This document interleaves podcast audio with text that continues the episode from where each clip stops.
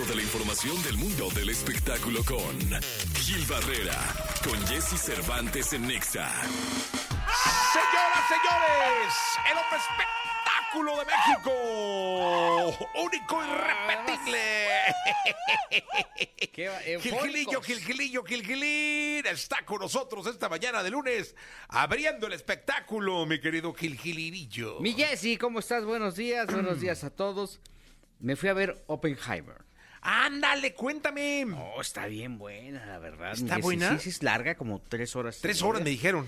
Este, pero eh, la verdad es que, ah, qué barbaridad. Es una, una maravilla de película, perfectamente bien contada. Eh, Oppenheimer es una cinta de Christopher Nolan, con quien después de ver esto quiero tener un hijo. Ándale. No, no, no, no, qué cosa Gilillo, tan qué espectacular. declaración. Es que qué cosa tan tremenda, o sea, la verdad es que te tiene ahí, ahí pegada a las tres horas, que podría parecer, pues, un poco largo, ¿no? O sea, este, tedioso pudiera ser, incluso por el tratamiento, pues al final eh, eh, es un cruce de una eh, película eh, de época, pero no, no, no, no, todo es perfecto, el vestuario, todo, todo, todo, todo, todo es perfecto, vale la pena dense una vuelta. Eh, es el creador de la bomba atómica y entonces relatan qué es, qué es lo que pasó, cómo se fue consolidando esta idea y las consecuencias que tuvo el haber creado un instrumento que hoy por hoy nos tiene todavía En aterrados. Sí, apenas se pelean y- esperando que un loco Dios de mi vida. le dé ahí este le- le- le- se le mete una idea macabra. Entonces, este, lo que era increíble era ver las salas llenas ayer, justamente con Oppenheimer y con Barbie, ¿no? Que son como los dos fenómenos de- del momento, con una recaudación verdaderamente importante y sorprendente. Y los ojos de, de la gente están vueltos de nueva cuenta en el cine, que creo que también es una experiencia maravillosa saliendo ya de la pandemia, ya, ya con varios, Sí. eh, varios, ya afortunadamente algunos eh, meses, casi años, pues, este, regresar a las salas con tal fuerza, creo que eh, es un incentivo maravilloso para la industria y la gente está formando, llama mucho la atención porque eh, yo fui a verla al World Trade Center, ahí hay unos cines, y hay otras salas donde están proyectando Barbie. No, pues todos vestidos de Barbie. Hasta yo no sabía, dije, pues ahora con qué llego yo. Si voy a ver a Oppenheimer, De rosa. qué voy a ir? Ah, no, ¿Con de- unas de científico, de- color a huevo Sí, o qué? sí. ¿No? Alguna cosa así. Pero este, pues la gente desbordada y esta euforia se agradece. Eso es el mundo del entretenimiento, que se muevan sentimientos, emociones, que la gente se ilusione con un proyecto, que, que destine parte de sus ahorros o de su economía para ir a distraerse, eh, viviendo la experiencia, este, esto de disfrazarse o de vestirse de un color específico para este, tener, vivir esta eh, ilusión que te da el entretenimiento de desvincularte de todas tus broncas, ¿no? Olvidarte de ellas y luego enfocarte en, en historias ajenas. Eh, el tema de Barbie no la he visto, ahora que la vea, pues ya les contaré de qué se trata. Y pero- yo pensé que iba a ser el ¿de fin de semana, ¿eh? Pues pensé, pero no tengo nada rosa.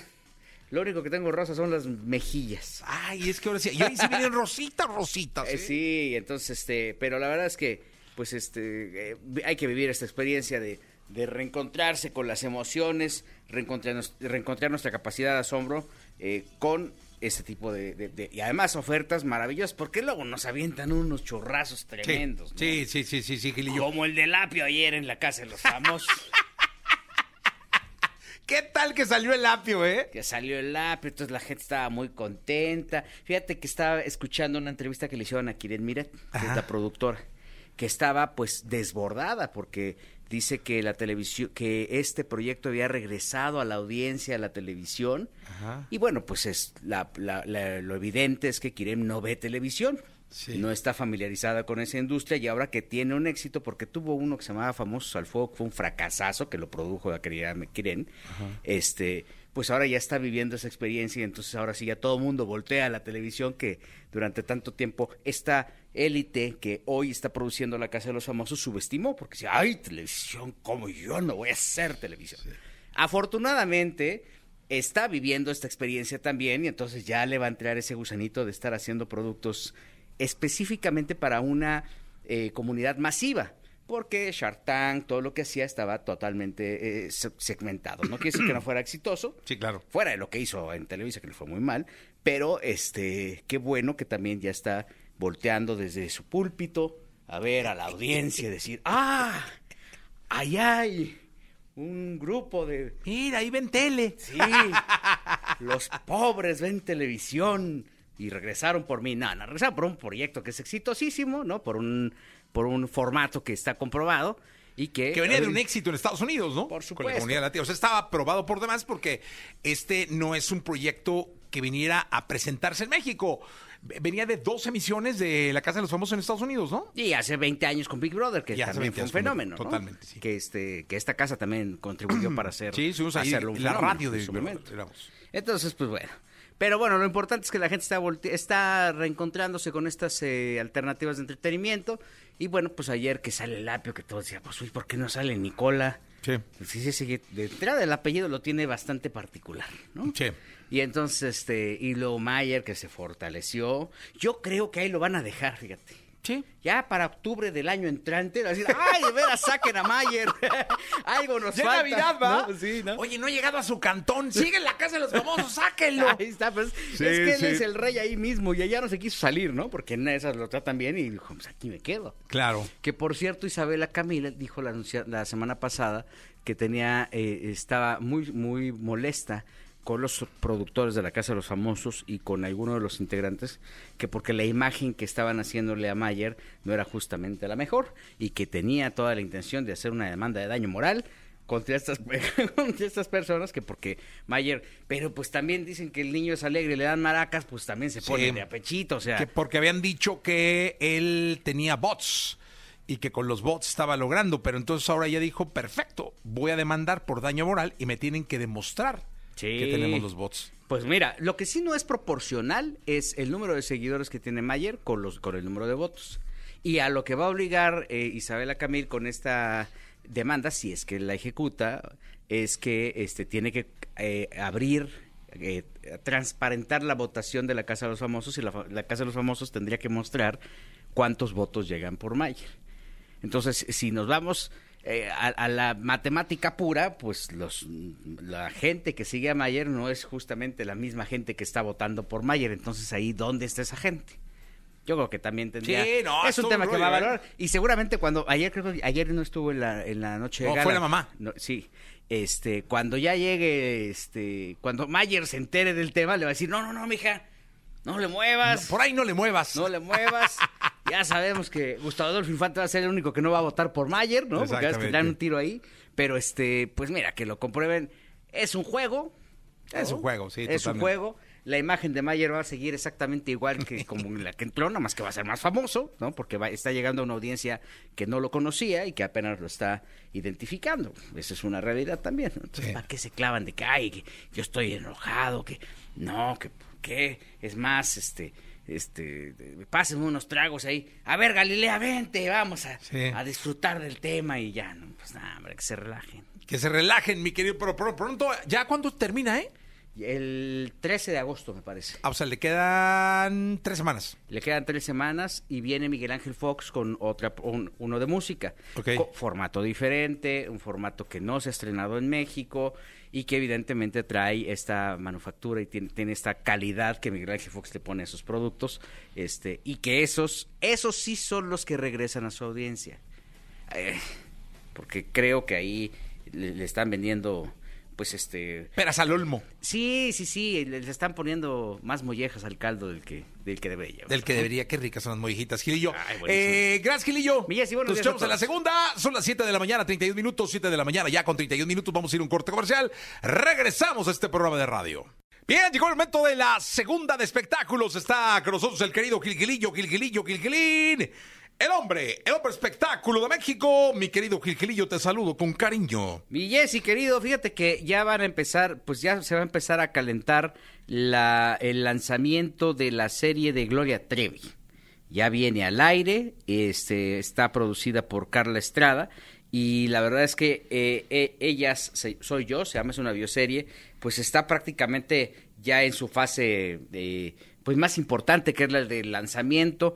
Eh, es una chamba, yo creo que triple, porque es mandar un mensaje de eh, cuál es la perspectiva que hay alrededor de esta primera versión que se cuenta de manera oficial por parte de Gloria Trevi y obviamente la manufactura de cuidado de que le ha puesto Carla eh, Estrada esto ha sido es eh, bastante importante subrayarla porque pues, lleva un año de preparación el producto, o sea, hizo una preproducción bastante larga en la que estuvo buscando detalle tras detalle, todo donde se había publicado, el acervo, la hemeroteca, todo, todo, la forma de consolidar el, proyecto eh, eh, editorialmente hablando, eh, creo que eh, vale mucho la pena y le da una validez importante independientemente de todas las versiones que ha ido recogiendo, incluyendo la de la propia Gloria Trevi, que han puesto eh, eventualmente cuando tiene oportunidad dice quiero seguir que me, quiero que me sigan entrevistando, van la entrevistan y sacan y exprimen el tema y, y algunas de las víctimas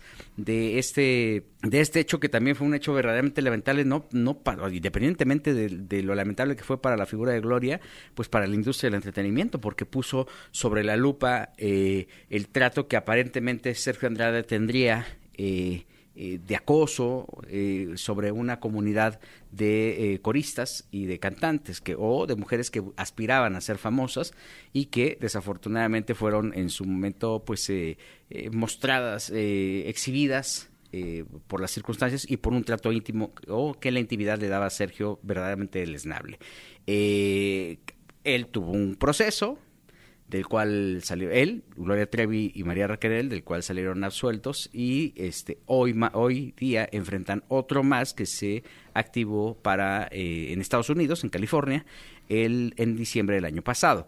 Eh, aquí lo interesante es que se va a escuchar la voz de Gloria, se va a escuchar la voz de las víctimas y han hecho un trabajo de investigación muy amplio comandado por Carla Estrada que eh, ya verá la luz prácticamente las próximas semanas. Oye, ¿dónde pasan las estrellas? Este Pasará en las estrellas, entiendo, y también evidentemente por VIX ahí tendrán alguna presencia importante, pero... ¿Es diario? Eh, no, todavía no tengo claro los horarios. Mañana justamente voy a desayunar con, con Carla Estrada, entonces ya mañana, eh, en las siguientes emisiones ya les contaré bien cuál es la planeación y cómo estarían exhibiendo el producto. Lo que es una realidad es que ya eh, el, esto ya está prácticamente a punto de, de, de, ver la luz y bueno, pues eh, lo interesante, insisto, es que se está poniendo la lupa. Eh, eh, el tratamiento que trae social, eh, que, que, tiene este producto socialmente hablando, creo que es muy interesante porque Carla también se, se rodeó de gente que, le, que puede ayudarle a dar un mensaje mucho más profundo de, esto, o sea, sacar de lo trivial la serie, que por sus propios hechos es una es, es altamente morboso eh, pero que ella se preocupó por, por juntarse por, con fundaciones, con instituciones que pudieran arropar y mandar un mensaje mucho más concreto eh, eh, en torno a pues el rechazo del abuso que puede haber en contra de las mujeres y, cómo tratar estos temas si esto pudiera ocurrir en otros eh, rubros en las casas de, quien pudiera ver este tema. Pues Gilillo, vamos a vamos a esperar eh, los días que nos confirmes después de tu desayuno los días, este si es transmisión diaria, todo esto y suerte para Carla Estrada eh, que siempre es sinónimo de calidad en cuanto a televisión o en cuanto a trabajo fílmico se refiere. Gil, gracias. Mi muy buenos días a todos.